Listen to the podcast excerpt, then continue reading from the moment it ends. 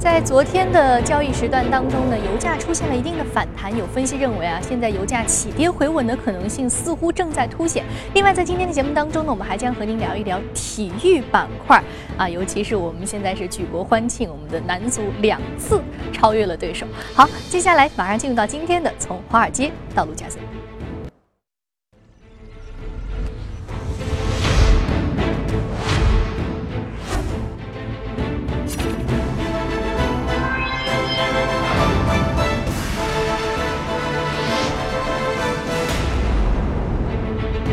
隔夜发布的褐皮书报告表示，虽然呢美国经济状况正在改善，但是呢原油价格下跌对于美国经济造成的影响令人担心。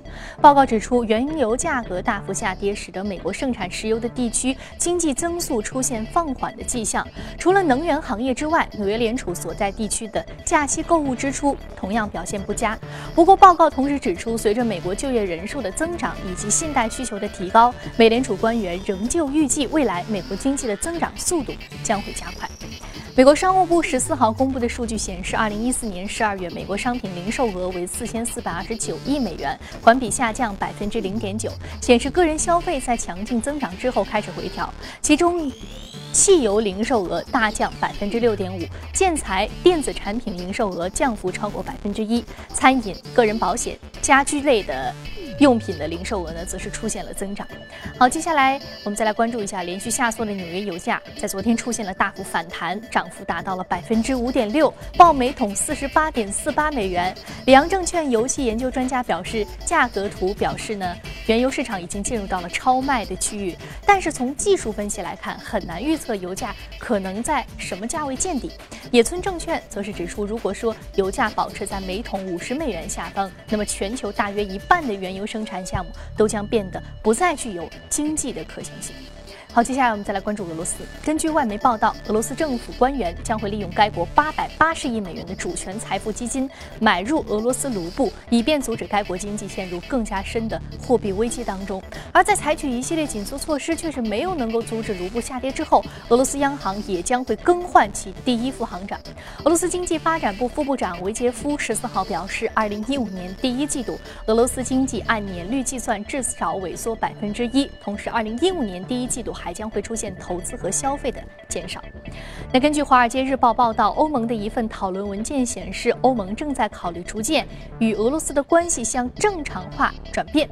文件称，如果说俄罗斯总统普京采取行动结束乌克兰东部的危机，欧盟可以大幅的削减以及减轻对于俄罗斯的制裁，就一系列的问题来恢复谈判。作为，欧洲央行行长德拉吉十四号在接受采访时表示，为了实现物价稳定的目的，欧洲央行已经准备好了购买国债。分析人士认为，尽管面临德国的等国的反对，但是呢，德拉吉的表态预示着欧洲央行本月二十二号的货币政策会议上推出量化宽松措施的概率已经越来越高了。好，接下来我们再来关注日本啊。日本政府昨天通过了二零一五财年的预算案，高达九十六点三四万亿日元，约合是八千一百零九点七亿美元的预算总额，创下了日本政府预算的最高值。而在收入方面，在新的财年，日本政府预计将会有五十四点五三万亿日元的税收收入，为二十四年以来的最高。其中呢，随着日元汇率近期不断的贬值，日本政府在企业税收方面有望得到增加，特别是来自于出口导向型制造业企。企业的税收。好，刚刚我们在纵览了一下宏观方面的消息啊，我们来看一下美股指数的一个变化。昨天油价是有一些起跌回稳的，那么我们看一下指数有没有相应的受到一些支撑？我们看到并没有，道琼斯工业平均指数是收盘依然是下跌了百分之一点零六，纳斯达克综合指数下跌了百分之零点四八，而标普五百指数的下跌幅度是百分之零点五八。那具体什么样的原因呢？我们接下来来关注到的是第一财经驻纽约记者葛瓦尔在收盘之后给我们发回的报道。早上主持人，隔夜美股延续了第四个交易日的下跌，本土主要是受到了美国十二月份零售销售数字不及预期和摩根大通财报令人失望的影响，道指一度重挫近三百五十点。不过在原油价格大幅反弹及美联储褐皮书报告发布之后呢，又收窄了跌幅。在经济数据方面，去年十二月份美国零售销售环比下跌了百分之零点九。许多的经济学家曾经预测，受到汽油价格走低的影响，能够刺激美国消费者在零售商品上加大开销。显然，这一数字是令投资者感到失望的。此外，特斯拉的 CEO Elon Musk 表示，在中国的销量不理不及预期，令隔夜特斯拉的股价大跌超过百分之五。主持人。好的，谢谢格尔的点评。那我们刚刚说到，因为摩根大通的财报不及预期，因为零售销售数据不佳，还有因为这个。世行发布的报告使得美股呢昨天是有一些承压的表现。那刚刚说到摩根大通年报不及预期，那其实美股现在正在开启它的第四季度财报季，马上在节目的一开始将和您重点来说一说这方面的话题。好，这里是正在直播的从华尔街到陆家嘴，纵览了宏观方面的消息，马上进入到的是异动美股榜，来开启我们今天的聊天的话题。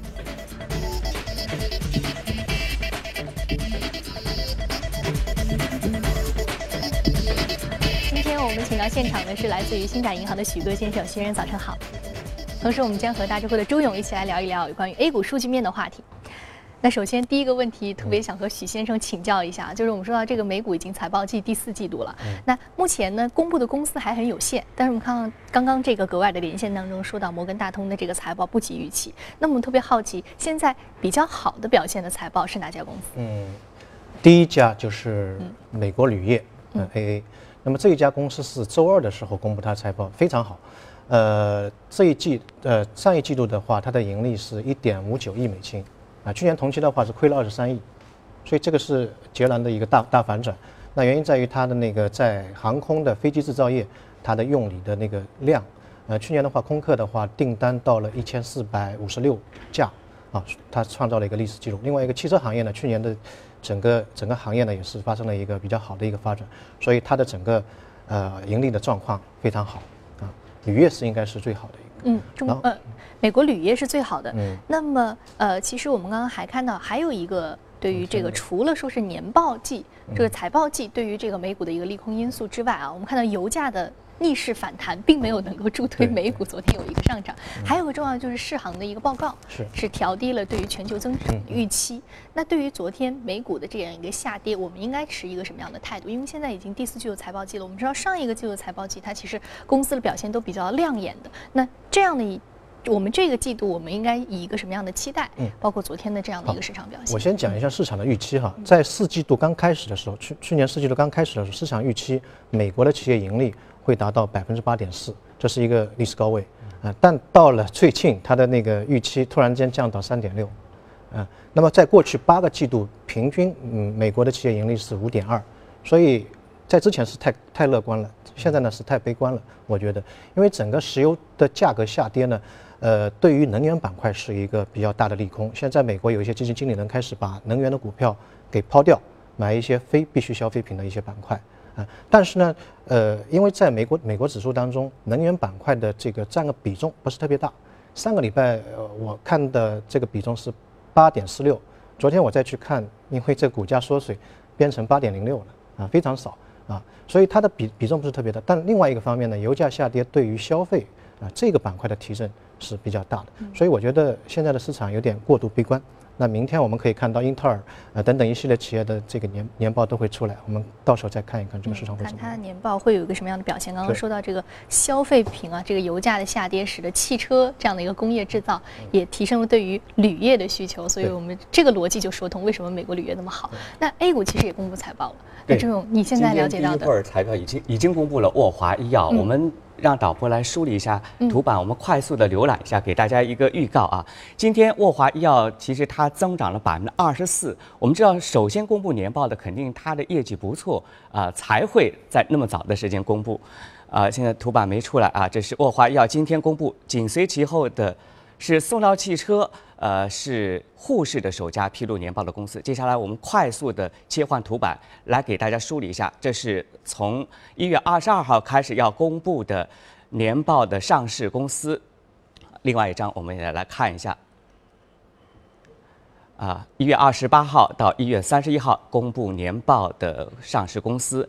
另外，公布年报之后，大家最期待的是高送转的一个预期啊。我们再来看一下一些高送转的上市公司，啊，再来看一下下面几张。那么高送转的公司啊，大家期待高送转的行情或者年报行情，但是今年似乎有点不一样啊。以前每当公布好的业绩的时候，高送转的时候，股价会大涨。但是今年好像很多的个股啊，出现了大幅度的下跌。呃，包括我们之前也聊，像东阳光科这样的个股，公布了十送二十，结果股价是大幅度的杀跌。像这样的个股不少，所以大家对于今年的这个年报行情存在很多的疑惑。不过很多分析师说，呃，可能它是会有滞后的效应，那些业绩好的还是。会被关注到，嗯，所以说滞后的这个效应，我们看到四季度的财报也是很值得期待的。对，呃，那其实我们看到最后一季度的，其实我们这个呃 A 股市场上有一波这个比较好的一个上涨的行情，各个板块它有一些利好的这个亮眼的表现。那看那个财报当中能不能也能够凸显出这样的一个利好表现的延续啊？我们也是很期待。对，嗯，是。好，那接下来呢，我们再来关注一下隔夜上涨居前的个股和板块分别是什么？嗯。我们看到板块方面，首先是可穿戴是领涨的，另外还有这个肉制品、家居装饰、消费者服务，还有网络游戏比较值得关注的板块。另外在个股方面呢，我们看到生物技术、通信服务，还有这个制药是比较好的。我们看到有一个 Research in Motion 这只股票呢是来自于通信服务行业的，它隔夜上涨幅度达到了百分之二十九点七，达到将近百分之三十啊。目前的价格是十二点六美元每股啊。那许先生，这只股票啊，我们值得关注的是什么？呃，这只股票是那个加拿大的一家通讯公司，呃，它的产品可能很多人都很熟悉，就是那个黑莓手机，嗯，全键盘的那个黑莓手机。那么这家公司的话呢，呃，整体上来讲呢，是在去年的话，股价的增长也是非常快，大概是涨了百分之四十九，啊，今年的话呢，主要是有一个消息，就是那个呃，三星，嗯，可能用七十五亿美金去收购这家公司，它的市值现在只有六十六亿美金。啊，所以这个消息对它的股价的推动作用，呃，会会会比较大一一点啊。另外一个说一个呃有趣的事情，为什么叫黑莓呢？因为它的那个键盘有一点像黑莓的种子，所以叫做黑莓手机。嗯，以前黑莓手机在美国是最推崇的。嗯嗯，因为在九幺幺的时候，呃，很多的那个现场的这个信息和照片都是通过这个手机传递出去的。所以它比较受到商务人士的一个喜欢。嗯，但是近期黑莓手机在前一段时间好像也是遭遇了包括苹果、三星这样的新型智能手机的一个冲击，所以他们也在想我们要怎么样去拓宽我们的这个产品线，包括推出可能说是有这个触屏功能的，或者说是触屏加全键盘功能，保留自己的原来的一个优势，再加上智能手机的一些新的一些技术的更新。呃，那其实接下来黑莓手机它会有一个什么样的市场表现呢？徐先生？呃，应该说在市场当中分割的比较清楚，有些人就就是很喜欢那种全键盘的，比如说我就比较喜欢那种全键盘，所以它在那个全键盘的那个手机市场当中是独一无二的，啊，所以在这块市场呢，它保有的那个份额非常好。嗯，所以未来一段时间当中，它应该还是会表现比较好，可能会融入三星。如果收购成功的话，三星的一些高科技的东西在这个里面。嗯，那这会不会又对于黑莓有一定的冲击？因为如果说是全键盘是它的核心的一个保留的话，有很多的粉丝会比较忠实于它这个全键盘的技术。那如果说三星它我也加上了全键盘，那会不会能够取代它本身的这个企业这样的一个品牌文化在消费者当中心中的地位？那应该不会，应该是三星的品牌当中的一个补充。它不会完全把它 cover 掉，嗯，它是应该一个独立的一个一个一个一个款式。嗯，好，我们看到其实许先生是一个。看起来就非常资深的一个黑莓粉啊！我们说很多的这个产品在更新换代的过程当中，它的品牌也是深入人心。所以说，像黑莓手机，接下来它是不是能够抵御住这个苹果啊，包括三星的这个冲击，能够继续的在这个拥有一大批忠实的粉丝啊？希望许先生能够希望不要复制像诺基亚这样的事件啊！是的，确实是。那就很多的这个品这个品牌的企业文化确实是深入人心的。那好，有关于这个话题呢，我们暂时先聊到这里。接下来进一段广告，广告之后我们再。继续接着来。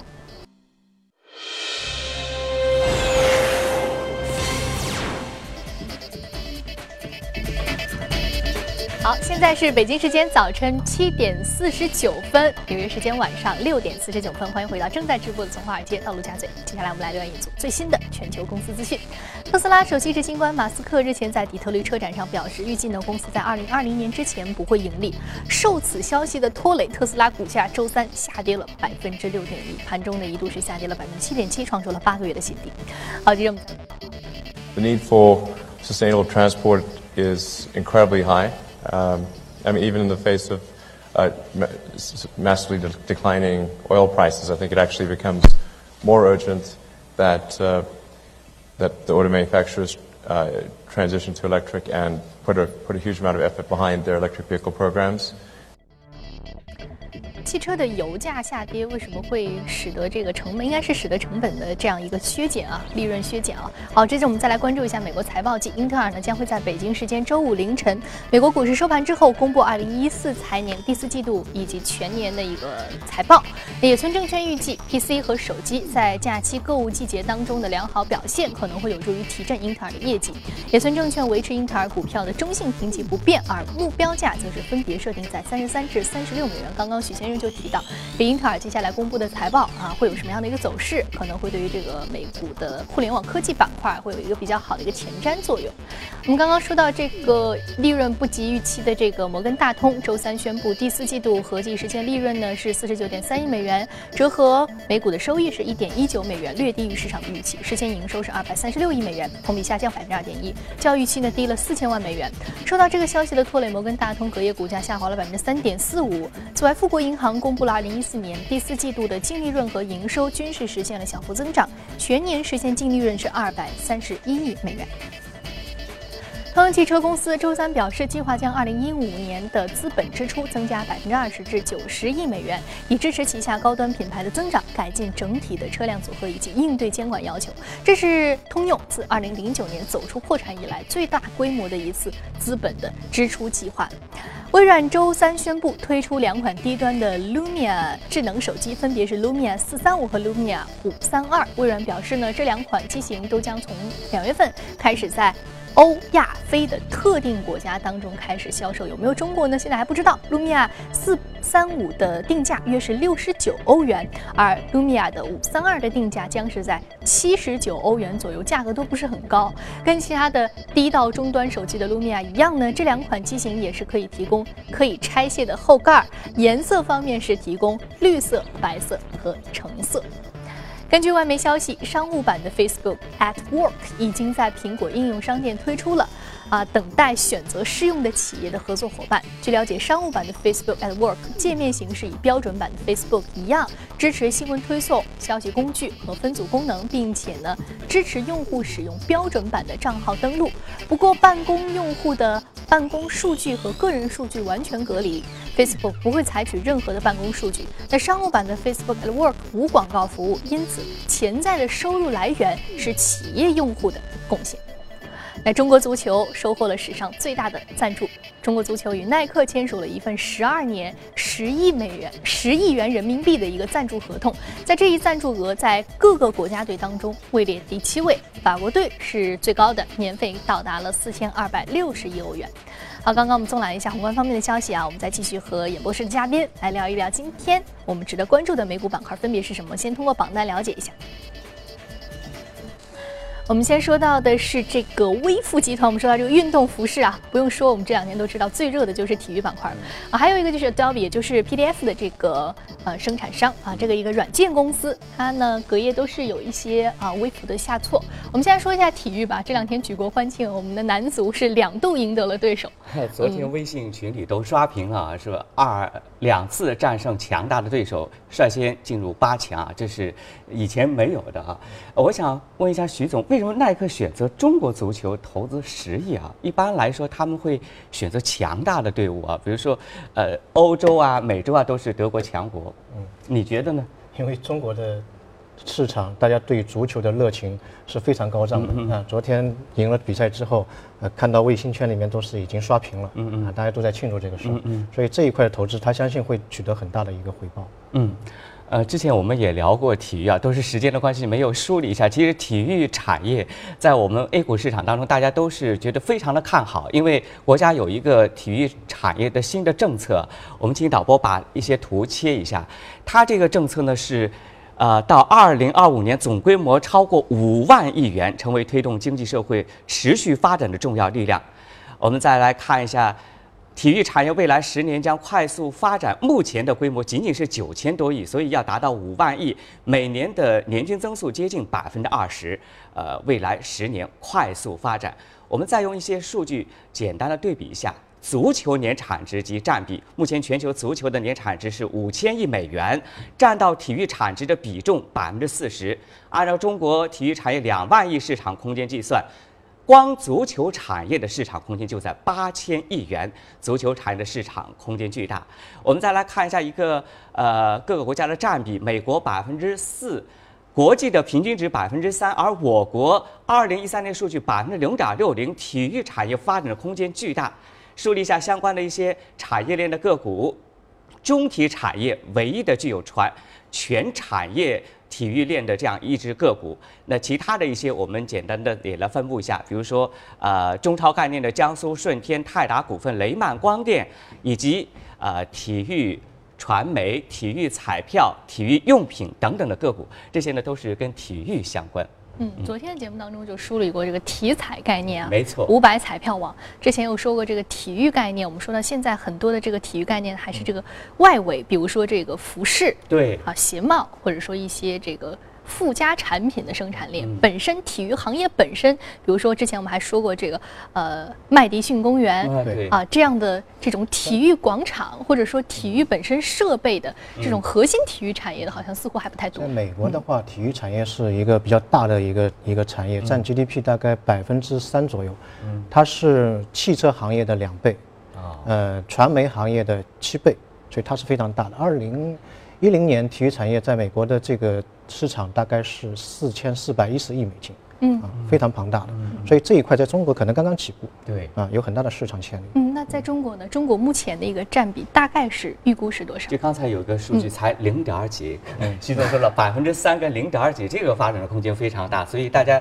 非常寄希望于这个产业能够啊未来的发展。嗯，主要还说的是我们刚刚，尤其是刚刚我们罗列的当中，我看到有包括 LED，还有包括这个像贵人鸟这样的服饰品牌，对对。但是似乎像这个我们看到这个刚刚有一个。体育总局控股的这个样一个旗下的公司啊，中体产业只有它是只有它是全产业链的。对对对。那这个还是只是一个国有的一个公司。嗯。那接下来很多的民营资本是不是也能够进入到体育的核心产业当中来？这是我们所这是我们所期待的。好，我们看到时间的关系啊，我们接下来再来关注一下，刚刚还有一只个股叫 Dolby，它是 PDF，我们说 PDF 就比较熟悉啊，很很常用的一个图片的一个编辑软件啊。那为什么会有这样的一个选取呢？选取这只。个股呢，徐先生？呃，软件行业在美国现在发展的速度也是非非常快。大家可以看到之前的 CES，像无人驾驶啊，呃，或者说那个可穿戴设备啊，它里面最终还是一个涉及到软件的一个一个发展。那么 Adobe 这个，呃，应该说它的发展非常好。它除了那个 PDF，还有一个呃，就是大家如果做图片设计的，有一个叫 Photoshop，嗯嗯，也是它的。还有一个音频软件，应该说它在每一条产品线当中的产品都是呃拳头产品啊。那另外一个呢，它的股价表现也比较好，呃，去年是涨了百分之二十三，前年是五十八，跟综合指数比起来的话，都是两倍的增长，啊，那么这个这个软件公司呢，去年的话有一个销售的模式改革，啊，那就是以前呢它一次性收费，把呃终身收费两千五百美金，现在每个月收五十美金，所以它的那个用户。突然之间就是增加很多，原来一百四十万，现在一百现在开始变成薄利多销的方式了。Adobe 无论是这个 Photoshop 还是说我们说的这个 PDF 啊，都是确实我们很熟悉的、常常用的这个拳头产品，而且都是如果说要做这个图片编辑，都是第一选取的这个第一选择。好，我们刚刚看到了这两只股票，一个是来自于体育产业，还有一个是来自于这个软件产业的。非常感谢两位嘉宾的精彩解读。这里是正在直播的从华尔街到陆家嘴，马上呢八点钟的财经早班车继续来关注国内市场。稍事休息，不要走开。thank you